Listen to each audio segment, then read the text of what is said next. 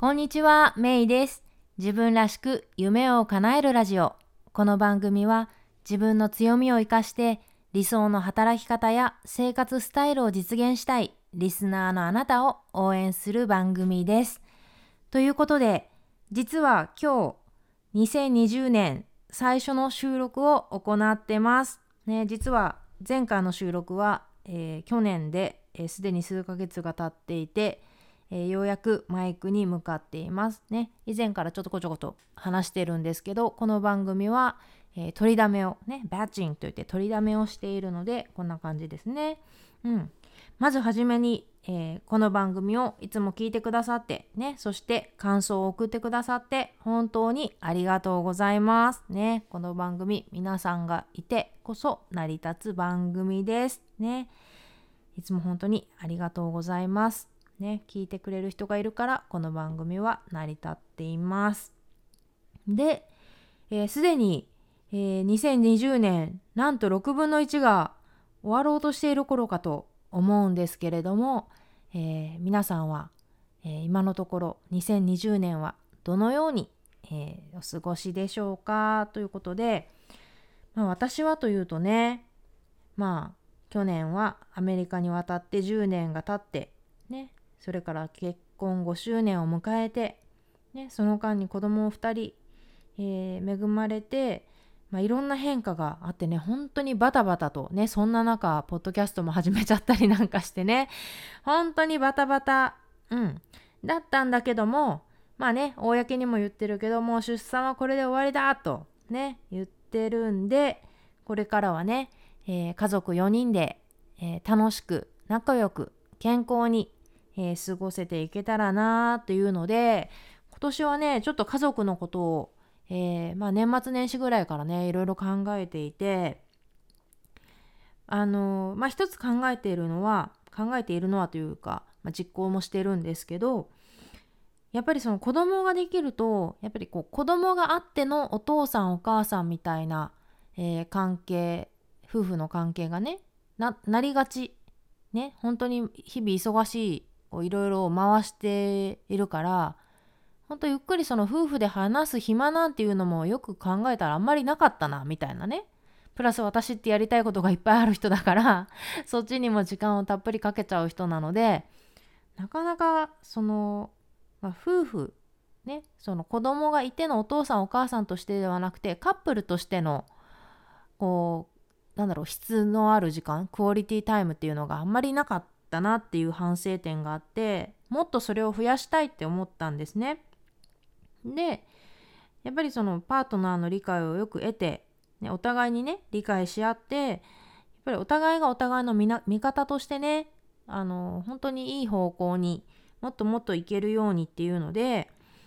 あの思ってるんです思ったんですそれで、えー今年はね、えー月1回は平日に2人で、えーお仕事お休みを取って、えーデートに出かけるか、えー子供を夜預けてデートナイトに、えー行くように、えーしてます。してます。なりました。みたいなね。うん。ちょうどねその子供を信頼して預けれる夜預けれる人があ見つかったというかね身近にいたことに気づいてというかあのいいですよって言ってもらって言ってもらってというかねあの、まあお、あのお金を払ってるんですけど、えー子供を預けてデートナイトに、えー行けるようになったのが、えー多分今年これまでの一番のなんだろう achievement というかねやったぞみたいな私の中でね、えーことです。ねまあ、デートナイトって言ってもねもう普段本当にこう夫婦で話そうとしても、ね、お父さんお母さんっつってね Mommy Daddy って言ってこう子供が邪魔してきたりとかね。ああだなんかあのなんだ頭をぶつけただのお腹が空いただのミルクをくれだのね。まあいろいろ言ってくるんでゆっくり夫婦で話ができなかったんだけどもやっぱこう最低ね月に1回こうやってこう2人だけで時間を過ごすことでゆっくり食事をしながらねその子供のことも含めてだけど、まあ、お互いの仕事のこととかプライベートのこととか、うん、お金のこととかねいろんな話をできるようになってすごく私の中でこうなんだろう幸せ度が増えたしよりねこのやっぱりこう家族って生活のベースだからそのベースがね固まったような、えー、そんな気分がしてますね。でえっ、ともうそれこれまでそのまあとにかく忙しい回すので忙しいっていうので、まあ、バタバタバタバタだったんですけどやっぱりこう私って家でもマネージャーみたいなねやっぱりなんだろう子供のことかあの家のこと全部が見えてる人ってやっぱり女性かなって思って、まあ、それも多分女性の強みを生かしてるんだと思うけどだからこそ全部が見えてる女性が、えー、家族のメンバーに、えー、必要な指示を出していってまあいろんなことをこう現実化するこうアクションを起こしてもらって実現していくっていうのはすごいこう大事な役割かなと思ってて。であのうちの夫はすごく、まあ、仕事が忙しい人責任のある仕事をしている人だったんで、まあ、これまではね私もどっちかっていうと、まあ、ちょっとね九州女子を発揮してしまってまああの旦那さんは仕事をしてもらって私はこうなるべく支えるようにみたいな感じでねしてたんだけどもやっぱりなんかそれじゃあなんだろう楽しくないしみんな楽しくないっていうかねなんかこう違うなって思ったんですよ。それでまあここは一発っていうのであの夫にもあのタイムマネジメントをもっとねしっかりしてもらってあのまあ、仕事はねそのまま責任のある仕事をやってもらうんだけどもそれを、ま、上手に回しながらあの家のこと子供のこともねあの最優先でやってもらいたいっていうので話をして今なんかそんな生活になったんですよ。なんか前よりねこう仕事をこううまくさばいて、まあ、時には人に振ったりとかねあのしてるのかもしれないんだけどもあのして、えーまあ、家にねなるべく早く帰ってきてもらって、えーまあ、子供とのこととかねお家のことをやってもらうっていうのででそしてどうなったかっていうとそのやっぱりこうなんだろう女性が感じる不安って自分がそういうリクエストをしたら夫の仕事に影響があるんじゃないかとか夫が疲れすぎるんじゃないかとかそういう不安とか恐怖があるからこそ自分がやればいいんだって思いがちだと思うんだけどねだけども結果どうだったかっていうとあのうちの場合はですけどまあそのタイムマネジメントをうまくやってくれてるおかげで夫がすごい幸せそうなんですよ。でもちろん私も幸せで子供ももちろん幸せお父さんが早く帰ってきてくれる。お父さんが習い事に平日に連れて行ってくれる。ね。なんなら、えー、娘と私のお弁当も最近は、えー、旦那さんが作ってくれる こともあってやっぱり自分が作ったお弁当よりも旦那さんが作ってくれるお弁当やっぱ絶対美味しいんですよね。いろんな意味で。自分が作るご飯よりもやっぱ他人が作ってくれるご飯って美味しいじゃないですか。でそれこう誰がやるっていうことじゃなくてこうやれる人がやるみたいな感じでね率先してこうやっていくみたいなそういうこうなんだろう心構えで家族全員がいるっていうのはねすごくいいなって今そんなわけでねあの家族っていうのを今年はフォーカスに置いていてで幸せを感じてますね。うん。あの本当にあの提案してよかったなって思ってます。それとねやっぱりその夫婦の関係でちょっと一つね参考にした本があるんですけど、えー、と英語の本なんですけど The Five Love Languages The Secret to Love That Lasts っていう本で、えー、とニューヨーク・タイムズのベストセラーの本ギャリー・チャップマンというドクターが書いてる本なんですけどこれはあの5 Love Languages っていうのがあってなんかその愛情を愛情をその表現したり受け取ったりするのには5つのフォームがあって自分がどのフォームで受け取ると愛情を感じるのかとか相手もどのフォームであの与えると愛情を感じてもらえるのかみたいな話でで逆に自分がその5つあるうちの、まあ、これとこれがその好きな愛情表現だったとしたら相手にも同じことをしがちだと。自分がそれをに価値を置いてるから。でも実際はその相手が同じように感じてるとは限らないみたいなね。いうのとかで。で具体的なそのこのギャリー・チャップマンさんという人が、まあ、いろんな夫婦のカウンセリングをしてきてるんだけども、えー、本当にねリアルなんだけどもありがちななんかそういう、えー、まあ、ケースとかもね例にこの5 Love Languages を説明してて。でさらに言えるのがこれ夫婦だけじゃなくて親子の関係の愛情とかいうのでも使えるすごくねいいツールだなって思ったんですよ。なんで今日はちょっとご紹介したんですけど、ちなみにこの5 Love Language ってどんなのがあるかというと、まず1つ目が Words of Affirmation。だから言葉でなんかその愛情とかね、ポジティブなことを伝えるっていうのが1つ目で、2つ目が Quality Time ね。あの、良質な時間を過ごす。ね、テレビを見ながら人の話を聞くんじゃなくて、まあ2人でお互いを見ながら食事をするとかね、ゆっくり話をするとか。で、3番目が receiving gifts ですね。プレゼント。ね。プレゼント。そして4番目が acts of service。ね。なんか何かをしてあげるってことね。料理をしてあげるとか。例えばですけどね。そういうこと。で、最後は physical touch。ね。その実際にそのその触るっていうこと？ハグをしたりとか。そういうこと？うん。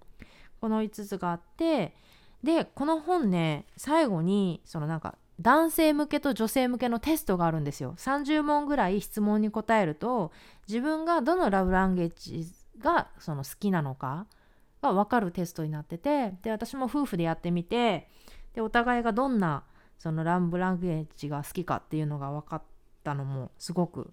あの良かったですね。でそれが分かればそれをお互いにしてあげればお互いが愛情を感じれる、うん、っていうのでね。うんまあ、ちょっと話がそれましたけど、えー、私は今年のフォーカスはファミリーかなと思ってます。皆さんは、えー、今年はどんな目標などを立てられたでしょうか？それともう一つ、えー、この番組で、えちょっと今日お話ししたいのが以前、えこの番組でご紹介した社会起業家のレイナ・ジャナーさん、えラクシミという、えー、化粧品ブランドを立ち上げられていて、え、アフリカの珍しいナッツを使った、え、製品を作りながらそのアフリカの優秀なんだけども仕事がない地域の、え人たちに、え仕事を与えるっていうようなねそういった社会起業家をされていたレイナ・ジャナーさんが、え1月24日に亡くなりました。えー、なんかちょっとね難しいタイプのがんだったようです。ね、37歳っていう、ね、まだまだ全然若い、えーえー、年齢で亡くなってます。ほんとねこんなにいいことをした方がねだしこれからっていう時だったと思うんですよ。この化粧品ブランドもそうなんですけどもう一つそのアメリカの低所低所得者がえー、ソーシャルメディアを使ったマーケティングができるような学校を作ったりとかねそういったこともされてたまさに矢先のとこで本当にあのショックですね。ねこんなねあの本当ご本人が一番なんかこうやるせない気持ちを抱えてらっしゃったんじゃないかなと思うんですけどね本当こうこれで感じることってやっぱ私たちもやっぱり自分の持ち味ね持ち場で持ち味を生かして、えー、まあ、強みを生かしてってこの番組でいつも言ってますけどやっぱりこう世の中というかね世の中っていうとちょっと大きいかもしれないけど、まあ、周囲にね貢献する貢献できたらやっぱりいいなって思いましたね。うん、でそれってなんかその大きいとか小さいとかお金になるとかならないとかその公に流しれる知れないとかって本当にあのそういうことそういう物差しって重要じゃないと思っていて何らかの形でねこう周りの人にいいインパクトが与えられる人でありたいですよね。なんかこの話をしていて思い出すのがえー、この番組を時々聞いてくださってるのかな、えー、私のお友達のともみさんなんですけどともみさんはねあの今は特に仕事をしているというわけではないんだけどもやっぱりそのすごくなんだろう強みをたくさん持っている人でその強みを生かしてねこう周りの人とかと接してるしあの学校でボランね子どもさんの学校でボランティアをされたりされていて本当にね学ぶところが、えー、多い方なんですけど、まあ、そんな感じでねその仕事とは限らない限らなくていい、うん、けしそのお金になるとかね大きい小さいとかなんだろう。こう有名になるとかならないとかそういうことじゃなくてこうなんかこう自分の信念に沿ったねなんかこう貢献ができたらいいですよね。うん。なんかえー、そんなことを感じましたね。あのレーナ・ジャナーさんの、えー、ラクシミのことをご紹介した時に、えー、日本で、え、このブランドを広めてくださる方を、え私は探していてであの去年日本で、え IT セミナーをした時に、えちょっと興味がありますって言ってあの声を上げてくださった方とかもいてねなんかこうレイナさんにつないだりとかもしてたんですけど、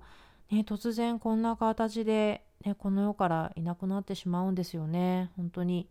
やっぱりショックですね。うん。だからこそねやっぱり生きているうちにというかね今うん。なんかこう喜びを感じられるようなうん。なんかそんなこう活動なりねアクションが取れたらいいですよね。うん。だしやっぱりこう普通であることの幸せっていうんですかやっぱりその病気になった人とかがよく言うのがやっぱりそのなんかねこう大きいことがなんか大きいことを成し遂げないと幸せじゃないんだっていう勘違いがあるけども実はその毎日のね普通であることの幸せっていうのをやっぱり病気になって初めて痛感したりだとか、まあ、そういう話があると思うんだけど本当にそういうことかなって、えー、思いました。うんまあ、そんなわけでね、えー、うん、今回はこんな話になりましたけど2020年、えー、最初の収録ということでお話ししてみました。うんえー、そんなわけでね、えー、このポッドキャストも私の中ではねまあ小さな小さな貢献ではあるんですけども、えこれを聞くことで、え少しでも元気になったりとかね、え生活が楽しくなったり、え何かをね考えるきっかけに、えなるような、ね、そんな場所であったらいいなと思ってえー、これからも続けていきたいと思いますので、どうぞよろしくお願いします。ということで、今日はこの辺で。Have a great day! Bye bye!